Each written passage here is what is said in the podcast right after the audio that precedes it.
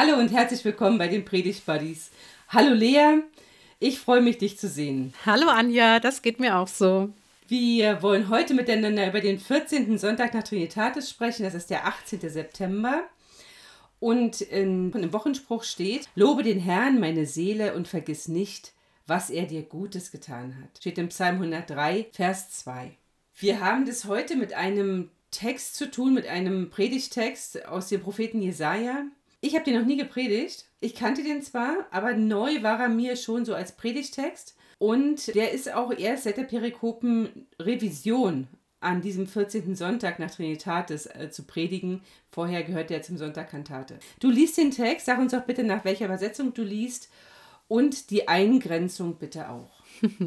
Ich habe die Basisbibel gewählt und ich lese das ganze Kapitel. Krass. Weil es ja sechs Verse sind. Okay, was für ein schlechter Witz. So, jetzt legen wir los. Welches Kapitel ist das denn? Das zwölfte. Super. Zu der Zeit wirst du sagen, ich danke dir, Herr. Du bist zornig auf mich gewesen, doch nun hat sich dein Zorn gelegt, und du hast mich getröstet. Ja, Gott ist meine Rettung. Ich bin voll Vertrauen und fürchte mich nicht. Denn Gott, der Herr, ist meine Zuflucht. Von ihm singe ich in meinem Lied. Er hat mir die Rettung gebracht. Voll Freude werdet ihr Wasser schöpfen aus den Quellen, aus denen die Rettung strömt. Zu der Zeit werdet ihr sagen, Dank dem Herrn, verkündet seinen Namen, macht unter den Völkern bekannt, was er getan hat. Verkündet, dass sein Name hoch über allem steht. Singt dem Herrn, denn er hat Großes getan. Auf der ganzen Erde soll man es erkennen. Seid fröhlich und jubelt, ihr Bewohner des Zion. Der Heilige Israels ist groß in eurer Mitte. Jesaja Kapitel 12. Du hast das ganze Kapitel gelesen, krasse sechs Verse. Ungewöhnlich kurz ist dieses Kapitel für den Propheten Jesaja. Da gibt es auch andere Längen. Und es ist, man hört es schon, eigentlich ein Psalm. Bei Martin Luther in der Übersetzung steht drüber Danklied der Erlösten. Wer ist dieser Jesaja? Also irgendwie der Sohn eines Amos, das steht ganz am Anfang dieses großen Prophetenbuches. Dieser Jesaja stammt aus Jerusalem und der hatte offensichtlich, darauf lassen einige Verse in dem ganzen Buch schließen, Zugang zum Königshof. Er ist Vertreter einer städtischen Oberschicht gewesen, also der gehörte schon eher zur Upper Class und nicht so sehr zu den Armen und Verachteten. Und offenbar, jedenfalls muss man es annehmen, wenn man den Text für bare Münze nimmt, ist er Vater eines Sohnes, den er mit einer Prophetin hat. Er selber nennt sich nie Prophet, aber er wird von den Rezipienten äh, Prophet genannt und er hat mit einer Prophetin zusammen einen Sohn mit einem extrem spannenden Namen, Raube bald, Eile Beute. Diesen Namen kann man in Kapitel 8, Vers 3 lesen. Der war wahrscheinlich wirksam zwischen 740 und 701 vor Christus. Ganz sicher ist es nicht, weil das Todesjahr des, des Hesekiel, nee, des Hiskia das Todesjahr des Eskia nicht so ganz klar ist. Aber so ungefähr erordnet man ihn ein. Ganz kurz der Aufbau. Also man weiß ja nicht so ganz genau, da streiten sich die Gelehrten, hat das Buch der ganze Prophet Jesaja drei oder zwei Teile? Gibt es ein Proto, ein Deutero und Trito Jesaja oder gibt es nur Proto und Deutero Jesaja? Ist egal, soll uns heute nicht beschäftigen. Wir beschäftigen uns nur mit dem allerersten Teil bis Kapitel 12. Will ich ganz kurz einleiten. In Jesaja 2 geht es um die Völkerwallfahrt zum Zion. Da taucht ein Bild auf, das auch im Propheten Micha eine Rolle spielt spielt, nämlich Schwerter werden zu Flugscharen. Dann in Jesaja 5 gibt es das berühmte Weinberglied, eine Gerichtsansage ist das. Vers 7 dieses Weinbergliedes. Er hoffte auf Gutregiment, doch siehe da Blutregiment auf Gemeinschaftstreu, doch siehe da Hilfeschrei. Also mhm. das Weinberglied ist auch schon so eine krasse Ansage, eine Zukunftsvision, die keine Freude macht. In Jesaja 7 bis 9 geht es um eine Denkschrift Jesajas. Da wird dann auch der Heilskönig und sein Friedensreich angekündigt. In Jesaja 9 und 10 gibt es dann wiederum Gerichtsworte gegen Israel und in Jesaja 11 auch nochmal die Ankündigung des Friedefürsts. Warum so lang? Weil nur wenn man das weiß, macht dieser Psalm, das Danklied der Erlösten, plötzlich Sinn. Aus meiner Sicht braucht es einfach diese Einleitung, um zu wissen, was standen da vorher und warum singen jetzt die Erlösten und warum singen sie zu Beginn, ich danke dir, denn du bist zornig gewesen. Ich habe mich noch nie bedankt dafür, dass jemand zornig war. Aber dieser Psalm geht so los. So, lange Rede. Liebe Lea, wo bist du angedockt in diesem Danklied der Erlösten oder in diesem Psalm in Kapitel 12? Hm. Also das Spannende an dem Psalm ist ja, dass diese Rettung im Dank und im Gebet vorweggenommen ist. Ja. Also die hat ja noch gar nicht stattgefunden, sondern sie wird da antizipiert so. Und das finde ich so spannend, zu sagen, da ist jemand oder eine Gruppe, die so sehr vertrauen, sagen wir mal jemand, der so sehr vertraut, dass er schon auf die Rettung hofft oder schon vorgreift, also schon für die Rettung dankt. Und das fand ich jetzt auch nochmal in der Auseinandersetzung interessant mit Jesaja. Du bist ja darauf eingegangen, auf, hat das Prophetenbuch Jesaja eins, zwei oder drei Teile. Wenn wir jetzt mal von drei Teilen ausgehen, ist ja das Spannende, dass im Proto-Jesaja tatsächlich doch kein Trost erfolgt, der ja noch hm. aussteht, aber dann der zweite Teil losgeht mit Tröstet, tröstet mein Volk. Mhm.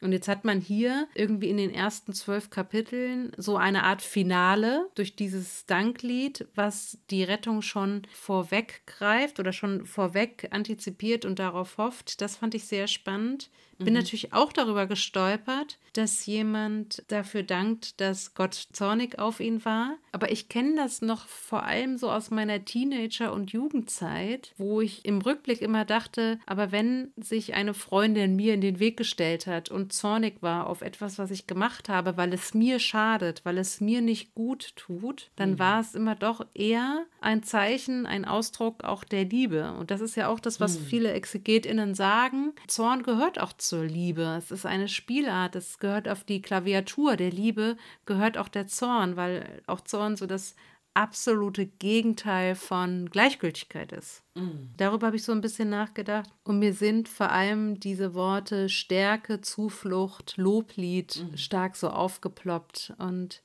gerade Zuflucht, finde ich, ist ja ein, ein sehr weitreichendes Wort. So, also wo ich einerseits natürlich frage, wo finde ich Zuflucht oder wo fühle ich mich geborgen und wo würde ich mir das wünschen für viele Menschen, dass sie einen Zufluchtsort finden.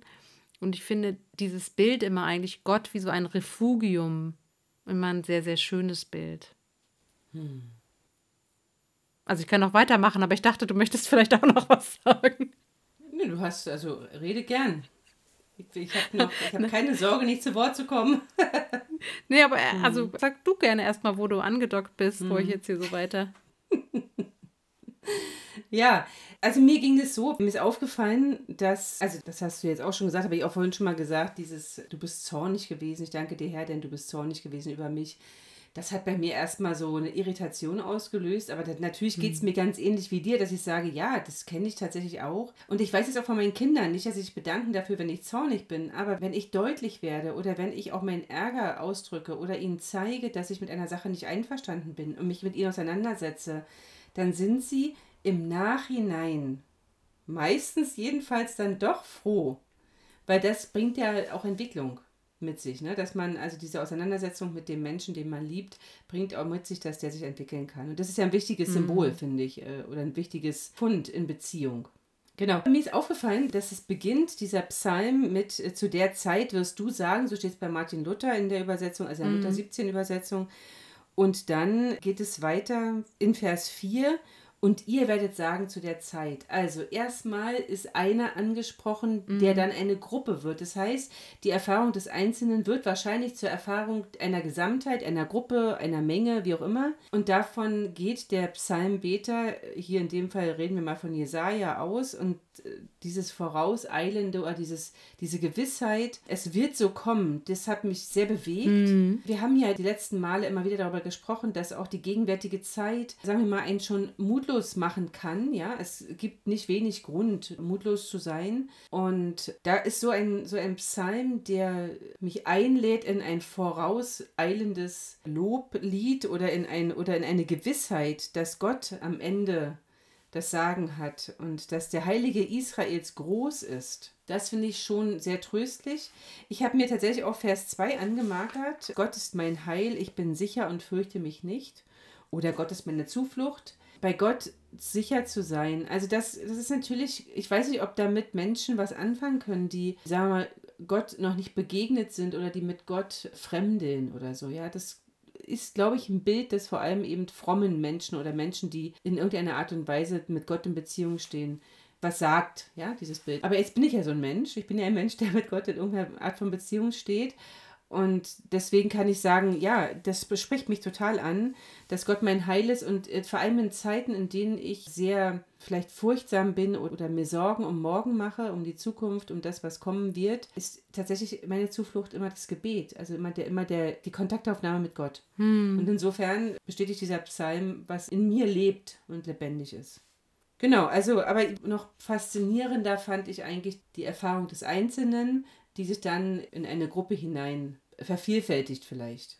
Und ihr werdet sagen, ist so gewiss, ist so sicher, ja, das ist gar keine, diskutieren wir nicht drüber, es wird so sein. Mhm. Jetzt, wo ich dir so zuhöre, denke ich auch, es ist ja eigentlich ein, ein Danklied, was von der Erfahrung spricht oder die Erfahrung voraussetzt, Gott ist wirklich der Immanuel. Mhm. Und diese Erfahrung, dass, dass Gott mit einem ist, mit einem unterwegs ist, dass Gott für einen ist, dass, dass er uns vorausgeht. Ich finde, das greift ja dieses Danklied auf. Mhm. Und das empfinde ich auch als Zuflucht. Also ich habe das ja auch schon, auch glaube ich, da ging es auch um einen Jesaja-Text tatsächlich, äh, wo ich ja auch schon mal gesagt habe, als meine Kinder, ohne jetzt hier immer wieder meine Geschichte erzählen zu wollen, aber neun Wochen zu früh auf die Welt gekommen sind, war das der Immanuel, in den ich mich hineingeflüchtet habe. Also dieses. Vertrauen mhm. darauf, dass Gott für uns ist, ist, dass er mit uns ist und dass er der Immanuel ist, ja. Mhm. Und, äh, und da finde ich halt auch den nächsten Vers, du bist ja jetzt auf zwei eingegangen, mhm. voll Freude werdet ihr Wasser schöpfen aus den Quellen, mhm. aus denen die Rettung strömt. Und das fand ich jetzt nochmal so hm. spannend zu verstehen, dass das ja eine Anspielung ist auf die Erfahrung im Exodus beim Auszug, wo das, mhm. wo das Volk so sauer war, ne? wir werden jetzt verdursten und mhm. unser Vieh auch, oder mhm. unsere Kinder werden verdursten und unser Vieh auch. Und Mose ja dann aus diesem Felsen äh, Wasser fließen lässt. Und da steht ja dann darunter, dass die Gott auf die Probe gestellt haben mit der Frage, ist der Herr bei uns oder nicht? Das war die Frage mhm. der Probe. Und das ist ja auch die Frage, beim Exil, also beim babylonischen Exil später, jetzt stehen die Assyrer vor der Tür, sage ich mal platt, da ist ja auch immer wieder die Frage des Volkes Israels gewesen, ist der Herr bei uns oder nicht? Und dieser Psalm traut sich, das schon mal zu bejahen, weil die Rettung und, naja, nicht die Rettung, sondern der Trost schon antizipiert ist. Naja, wenn man vor allem daran denkt, dass der Frieden, Friedefürst angekündigt ist mhm. in 9 und 11 und das Ganze aber immer eingekleidet oder immer ummantelt ist von Gerichtsworten. Und wenn man jetzt weiterliest, ab 13 bis 23, mhm. das sind jetzt die ganze Zeit Gerichtsworte gegen die Fremdvölker, ja. Mhm. Die haben ja in der, in der Bibelstunde bei mir in der Gemeinde mal den Propheten Jesaja angefangen zu lesen. Und wir haben am Ende des Proto-Jesaja, wenn wir mal in dieser Einteilung bleiben mhm. wollen, aufgehört weil wir es nicht mehr ausgehalten haben.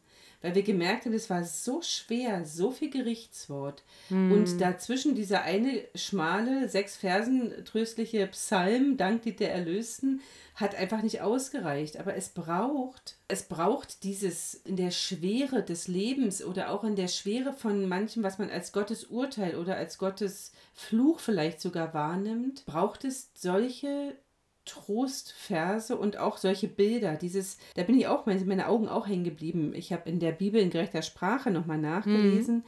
Da steht es, ihr werdet Wasser schöpfen mit Freude aus den Quellen der Rettung. Das ist jetzt ganz ähnlich wie die mhm. Basisbibel, mhm. aber doch auch noch mal ein bisschen mhm. komprimierter. Mhm. Dieses, ihr werdet Wasser schöpfen mit Freude.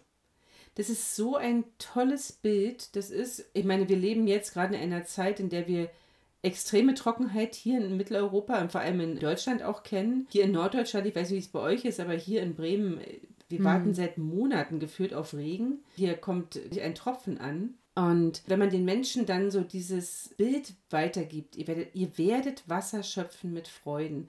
Plötzlich bekommt Wasser als Lebenselixier nochmal eine ganz neue Bedeutung, finde ich. Hm. Und ich habe jetzt gelernt, das fand ich auch interessant, bei dem Wasserschöpffest, ich glaube im Kontext des Laubhüttenfestes, da werden ja mhm. die ganzen Stufenlieder, die Psalmen 120 bis 134 gesprochen. Ne? Du kennst dich da ja mal besser aus als ich. Und das Spannende ist. Was? Ja, beim Judentum kennt sich schon besser aus. Aber, aber gut, aber, nee, aber es also, ist nicht unser Thema. Aber, ja, okay. Nee. Genau, und interessanterweise wird zwischen jedem Kapitel dieser Vers eingeschoben. Ihr werdet Wasser schöpfen Ach, voll Freude aus den Quellen des Heils. Ne? Darüber hinaus kennzeichnen die Festfreude heute Gesang, Tanz, Musik, Essen und Schränken. Also es hat, dieser Vers hat immer noch eine Bedeutung, in der, in der heutigen Praxis äh, des Glaubens im, im Judentum. Das finde ich total spannend. Ja. Und ich kann mir vorstellen, wenn du also die Stufenlieder, also die Psalmen 120 bis 134 liest, also natürlich in dieser hebräischen Sprache, mit dieser Melodie, mit und dann kommt immer hm. dazwischen dieser Vers, ihr werdet es machen. Und dann, das fand ich mega spannend, das ist jetzt natürlich alles so ein bisschen Nerdwissen und vielleicht gar nicht unbedingt Ausdruck für die Predigt, aber dass im Herders theologischer Kommentar zum Alten Testament darauf aufmerksam gemacht wird, dass erst in Kapitel 12 überhaupt das Wasser wieder eine positive Bedeutung findet als Metapher für das Leben. In 1.30 geht es eher um das fehlende Wasser, da geht es um die Eiche, ne, die dürstet. Mhm. In 8.6 geht es um die Androhung von Überflutung sozusagen. Also Wasser drückte, also drückt in den ersten zwölf Kapiteln eigentlich versäumtes Heil oder Vernichtung aus. Und jetzt switcht hier dieses Danklied und auf einmal steht wieder das Element Wasser als Metapher für das Leben. Und das finde ich auch spannend. Und es ist wirklich spannend, denn das ist vielleicht Nerdwissen, aber es ist wichtiges Nerdwissen, dass man solche Katastrophen wie in Pakistan nicht ignoriert. Mm. Oder auch das Ahrtal, jetzt ist es also ein gutes Jahr her und die Menschen leben immer noch weitestgehend in notvollen Situationen. Also richtig Normalität gibt es ja natürlich noch nicht. Wir haben gerade, als wir im Urlaub waren, an der Elbe 20 Jahre überstandenes Elbe-Katastrophenhochwasser mm. gefeiert. So. Also wir kennen ja in Deutschland durchaus auch Wasser als Lebensbedrohung. Mm. Fehlendes Wasser zum einen, aber auch dann zu viel Wasser auf trockenes, dürres Land, dass das Wasser gar nicht mehr aufnehmen kann. Und deswegen finde ich das einen, eigentlich einen ganz wichtigen Gedanken und das könnte man ja vielleicht in so eine Art Liturgie einbauen. Zu gucken, ob man zumindest davon erzählt, von diesen mm. Stufenliedern und zumindest davon erzählt, dass das so in diese Erntezeit hineingehört, denn das Laubhüttenfest ist ja ein Erntefest, dass man da einfach hinein diesen Dankvers auch liest. Und warum nicht auch im Gottesdienst das immer mal einbauen? Hm. Denn, also ich weiß nicht, ob wir am 18.09. hier in Bremen ausreichend Wasser haben, um nicht immer noch diese Hoffnung haben zu müssen, wann kommt endlich Wasser. Mm. Von daher ist es ja wirklich ein toller Trost, eine tolle Zusage. Also ich glaube, dass dieses ja. Wasserschöpfungsfest im Kontext des Laubhüttenfestes steht, aber ich bin mir da jetzt nicht ganz sicher. Ja gut, das können wir nochmal mhm, googeln. Mhm, genau, also genau. das ist ja jetzt eine der leichtesten mhm. Übungen, da mal nachzuprüfen. Ich habe tatsächlich von diesem Fest noch nicht gehört, aber das hat nichts zu sagen. Ich kenne ganz viele Feste im Judentum nicht und schon gar nicht spezielle Gebräuche, da kenne ich nur einige wenige. Aber ich finde es einen tollen Gedanken und selbst wenn es nicht im Rahmen des Laubhüttenfestes ist, ist es ja trotzdem so, dass wir in einer Zeit leben, in der wir Wasser dringend herbeisehnen. Zumindest hier in Norddeutschland ist es so und ja auch, auch in Ostdeutschland ja. ist es ja eine Katastrophe. Liebe Grüße an den Rhein, sage ich da auch mal. Genau. Liebe Grüße an den Rhein, mhm. in der Tat, mhm. in der Tat. Genau, die Hungersteine, das hat mich sehr bewegt. Ich habe meine, Groß, meine Urgroßmutter, meine Großmutter natürlich nicht, die Urgroßmutter meiner Kinder, habe ich gefragt, ob sie sich noch an Hungersteine erinnert. Und dann kriegte sie große Augen. Meine Oma ist ja 98 ach, tauchen die wieder auf? Da war sie ganz besorgt. Mm, mm. Das hatte ich ihr im Sommer erzählt, dass die an der Elbe und am Rhein wieder zu sehen sind. Mm. Gut. Was ist das Evangelium? Was ist das Evangelium dieses Textes? Ganz genau, das wäre jetzt ja auch meine Frage gewesen. Lea, was ist das Evangelium? Ich leite, du hast das Evangelium. ja, ähm, ich glaube, die Zeit ist schon rum. äh, nee, nee, nee. So, was ist das Evangelium? Es ist ein Lied. Es ist ein Lied, was, was davon erzählt, dass man Gott so vertrauen kann, dass man Trost schon antizipiert. Also, das haben wir ja schon tausendmal besprochen, das will ich auch gar nicht jetzt wieder aufgreifen. Äh, also das Ziel des Liedes kann ja nicht sein, zu vertrösten, sondern tatsächlich Trost zu spenden. Und du hast es ja auch schon ein bisschen angedeutet. Es ist Trost für Menschen, die ein gewisses Gottvertrauen haben, ne? Mhm. So. Es wird bestärkt, dieses Gottvertrauen, ne? Also es wird sozusagen, erinnere dich. Eigentlich ist es ein bisschen so ein Erinnere dich. Mhm. Mhm. Und also was mir hier ein bisschen, ein bisschen, das ist eine schöne Eingrenzung, was mir hier wirklich gefällt, ist dieser Vers 3, also vor allem nochmal innerhalb der ersten zwölf Kapitel irgendwie ausgelegt und vor allem natürlich, wir haben es ja dann später auch im Buch mit diesen, ihr Dürstenden kommt, ne, kommt hm. zu mir. Und dann ist das, ich finde, also dieses, diese Metapher, dass Wasser fürs Leben steht und dass auch Gott ja so sich zeigt oder, oder oft das Bild hat, also Gott ist wie so eine Quelle. Und das findet mhm. sich ja auch noch und nöcher im Neuen Testament, ne? Dieses, also Leben in der Fülle. Mhm. Wir haben ein Lied im freikirchlichen Kontext mit diesem Leben aus der Quelle, was so oft gesungen wird irgendwie, ne? Und mhm. Es geht ja am 14. Sonntag nach Trinitatis, wenn ich das richtig erinnere, darum, dass Gott Dank gebührt mhm. oder dass, dass es darum geht, den Dank laut auszusprechen. Und darüber haben wir ja auch schon oft gesprochen, dass es, dass es uns verändert, wenn wir danken. Ne? Es, es, macht, was mhm. mit, es macht was mit uns. Mhm. Und ich finde gerade dieser Ausblick, voll Freude werdet ihr Wasser schöpfen, aus den Quellen, aus denen die Rettung strömt. ist einfach ein schönes Bild, ne? Ich glaube, dass dieser Text uns einlädt, uns wieder als Erzählgemeinschaft wahrzunehmen. Mm. Also gerade dieses an jenem Tag wirst du, mm. ja, so geht es ja los, zu dieser Zeit wirst du sagen. Und das klingt für mich dann auch ziemlich endgültig im Sinne von dann ein für alle Mal. Mm. Also du wirst nicht einmal sagen, sondern es wird so sein, es wird sich sozusagen in der Vollendung dann zeigen. Also dieses einmal wirst du sagen und dann, und ihr werdet sagen zu der mm. Zeit, danket dem Herrn, rufet an seinen Namen. So, und ich finde, dass diese, gerade diese, diese Weitung innerhalb des Psalms uns dazu einlädt, miteinander ins Gespräch über unseren Glauben zu kommen.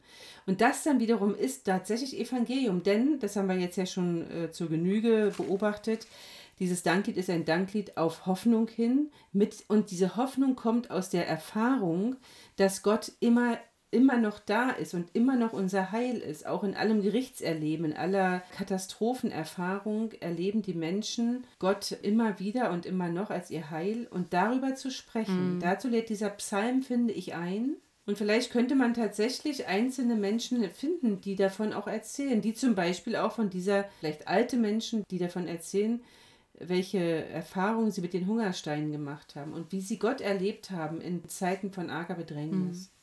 Ja. Da habe ich auch nochmal drüber nachgedacht. Also, äh, als ich eben Bezug genommen hatte auf Exodus, ne, ist der Herr bei uns oder mhm. nicht? Ne? Und ja.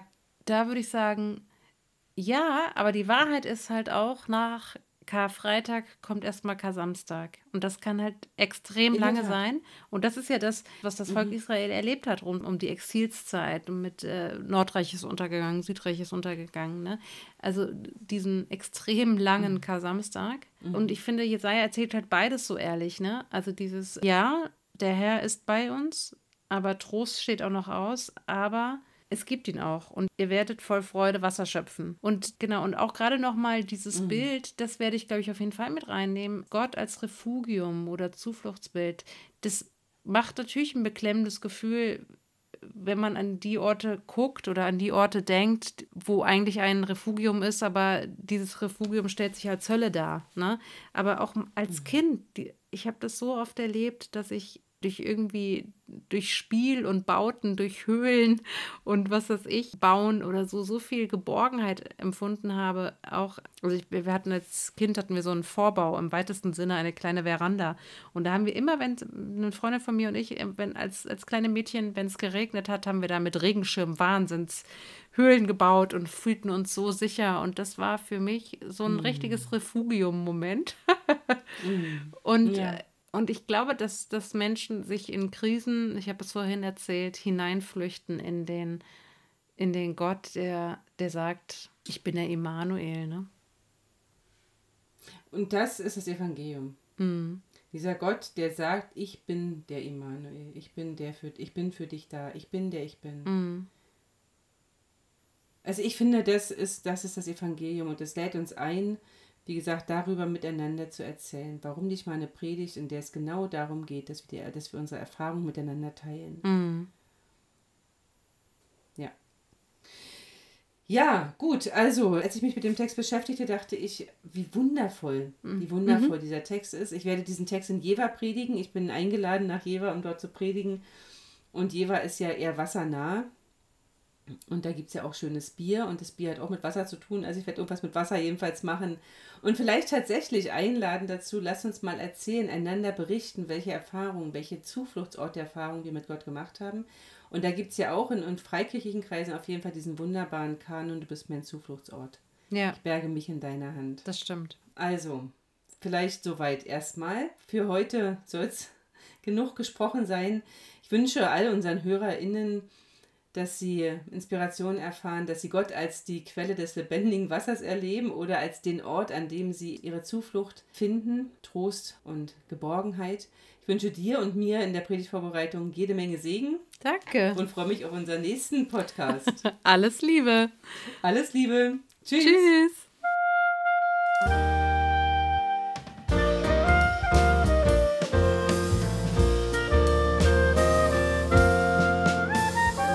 Bis nächsten Montag mit den Predigt Buddies.